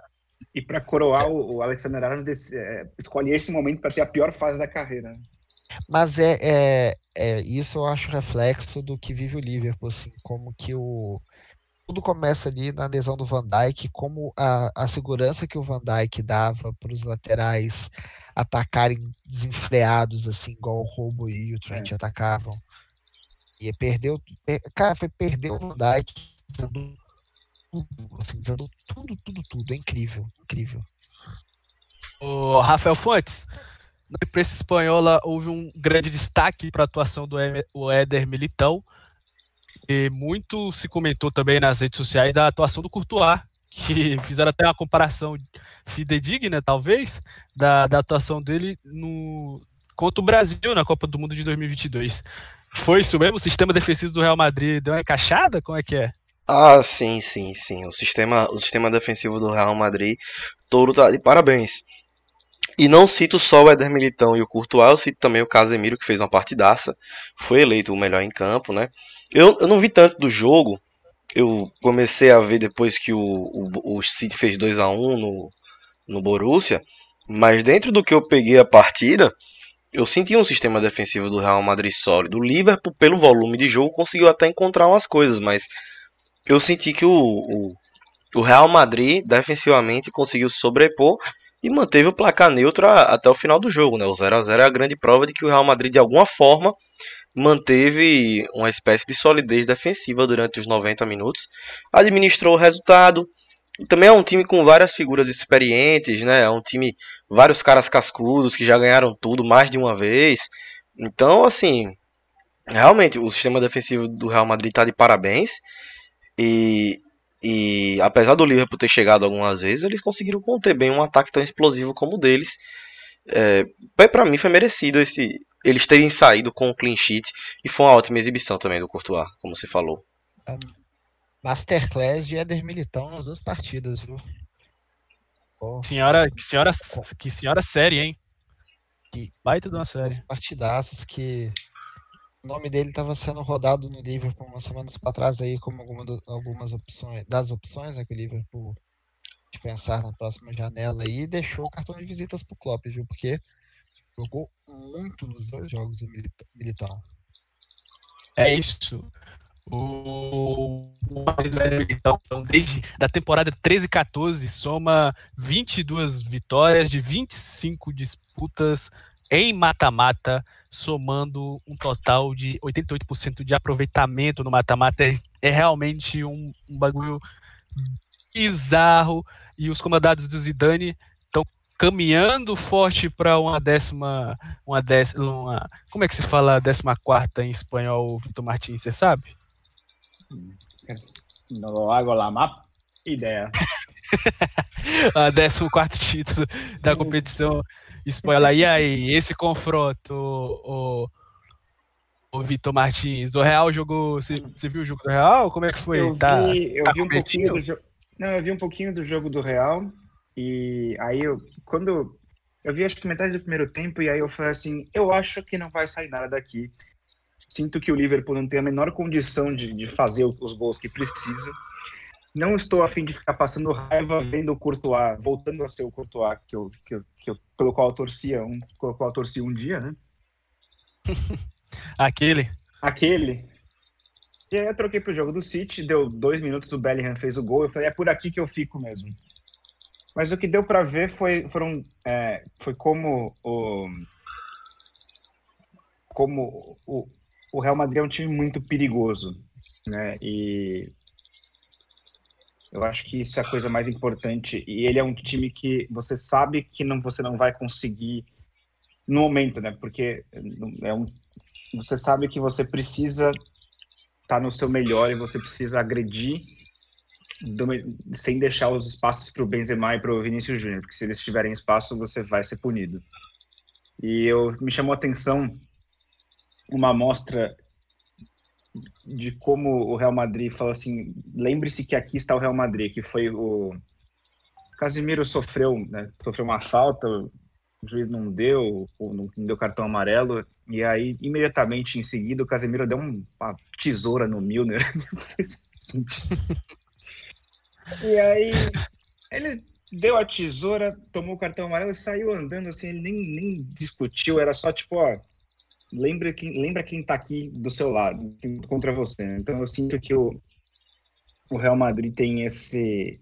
ah, essa casca mesmo que vocês citaram, né? É um time que você fala assim: olha, se você bobear, assim, eu vou ficar aqui, eu não vou é, dominar a posse de bola necessariamente, mas eu vou fazer, assim, eu vou atacar e eu vou ganhar, se, se, a menos que você se supere, assim, você tem que deixar o seu, você tem que se, se matar para ganhar de mim. Então, assim, é um time que eu, eu não sei quem eu preferia pegar, dado que o Chelsea é o patinho feio, eu concordo plenamente, eu não sei quem que eu preferia pegar, mas confesso que não, não é uma perspectiva muito agradável encarar o Real Madrid. Por outro lado, eu acho que, eu, que dá, né? Não é um time que se impõe tanto quanto, quanto na época que tinha o, o Cristiano Ronaldo. Então, acho que ainda é um time que, que não, não é um bicho-papão tão, tão grande. Cara, com certeza, então, o Real Madrid vai cravando seu. o- Quer falar uma coisa, Rafinha?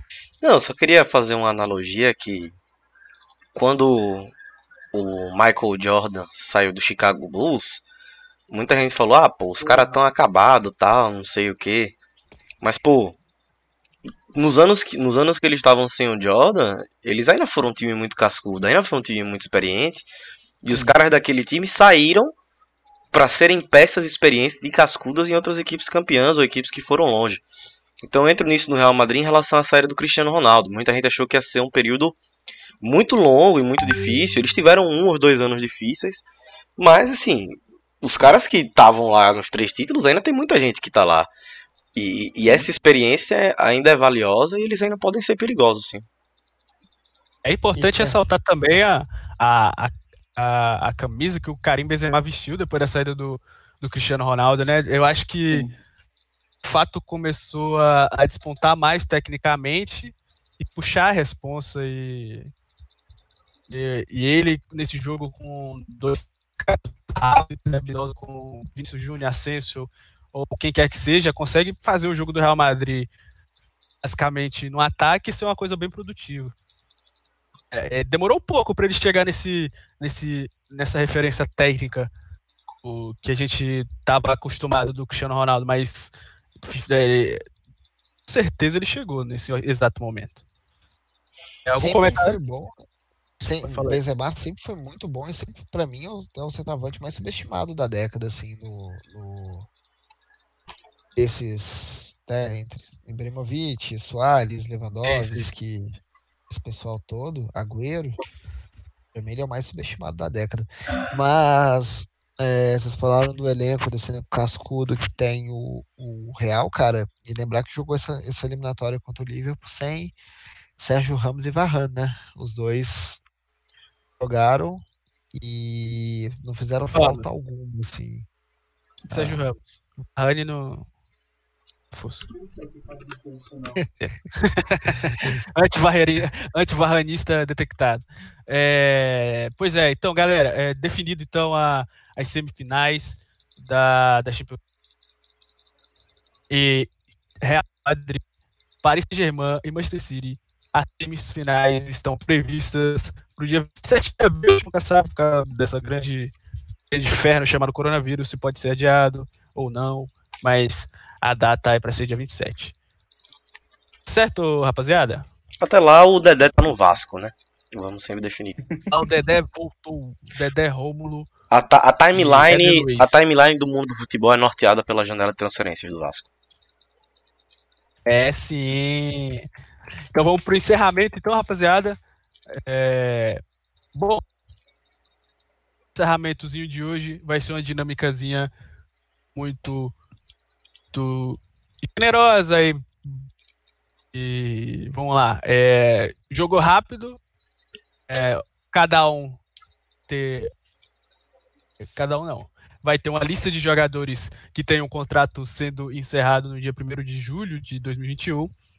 E cada participante aqui, no caso os comentaristas, vão escolher time e um jogador da lista. Pode, não pode repetir o jogador, de acordo com, de acordo com a ordem de cada um.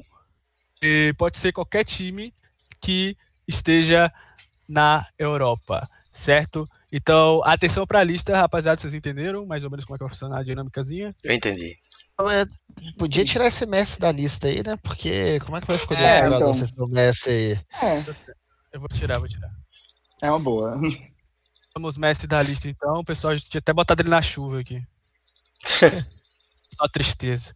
Segue a lista então. É, a lista começa com Donnarumma, goleiro do Milan, Sérgio Ramos, zagueiro do Real Madrid, o Alaba, é, o Hinaldo do Liverpool, Modric, Depay, Maria Milic, aquele da Polônia, Sérgio Agüero, Shahanoglu e Draxler. Lembrando que essa lista de jogadores estão todos acabando com o contrato no dia 1 de julho de 2021.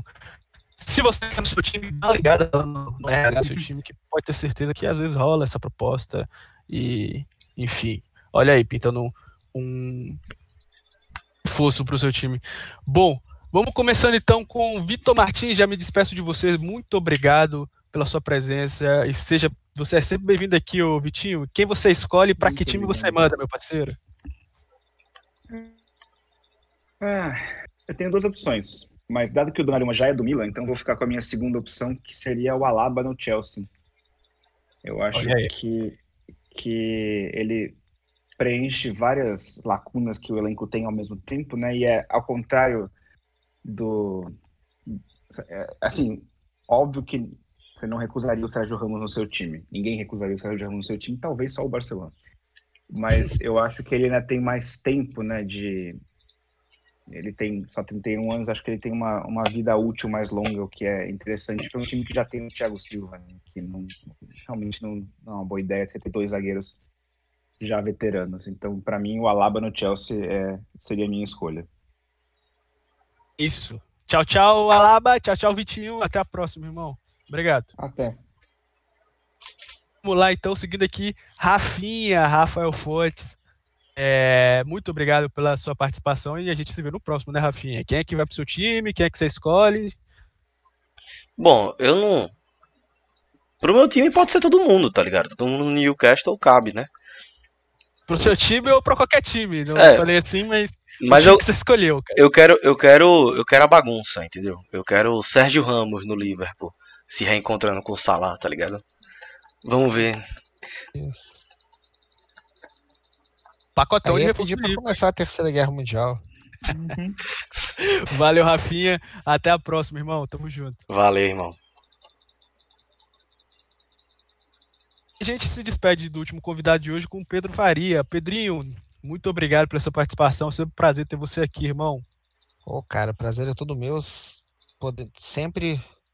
Tô sempre disponível. Assim, é, Então, cara, é... é assim, tem opções interessantes, mas eu vou, eu vou dois pro mesmo time. Não, dois não, vai um só. É, Oh. Luca Modric pro Juventus. Que você tem o meio campo da Juventus, você tem que contar com Arthur, Rabiot e Ramsey de, de doer os olhos. Fora que o Modric e o Cristiano Ronaldo já devem ser bem, bem ótimos amigos de velhos tempos. É duro, é duro. Acho que Modric encaixa mesmo, hein? Obrigado, Pedrinho. Até o próximo. Eu É, é isso, rapaziada. O Quebradinhas vai ficando por aqui. Toda quarta, toda quinta-feira a gente tem episódio novo. Fica ligado. É, entra no www.quebradinhas.com ou quebralinhas.com, olha ele, quebralinhas.com e você vai saber do- das novidades que vai chegando aqui ah, da nossa da nossa equipe. Valeu? Até a próxima. Tchau, tchau.